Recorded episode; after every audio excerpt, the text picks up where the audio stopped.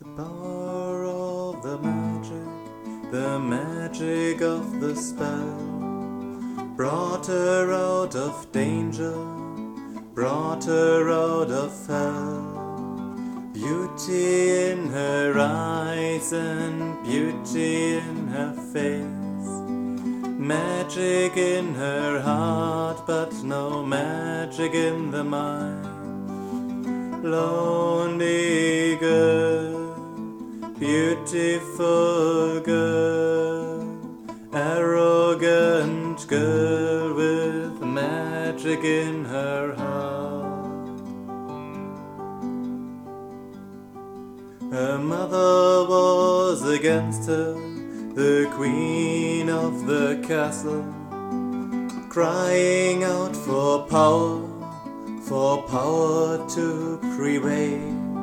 Her queen needed a life taken away from a human. Tried to take another, another than her own. Her kingdom was freezing, the mana was fading. By fleeing her mother, she finally ran away.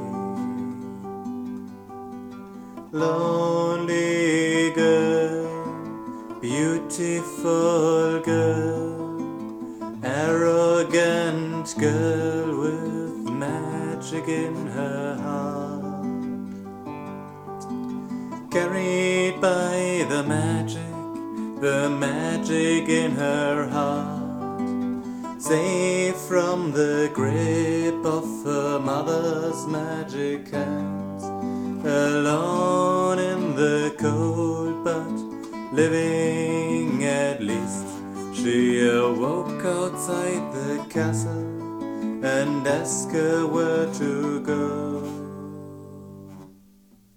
Slowly she walked out to be attacked by fierce fiends. After the victory, the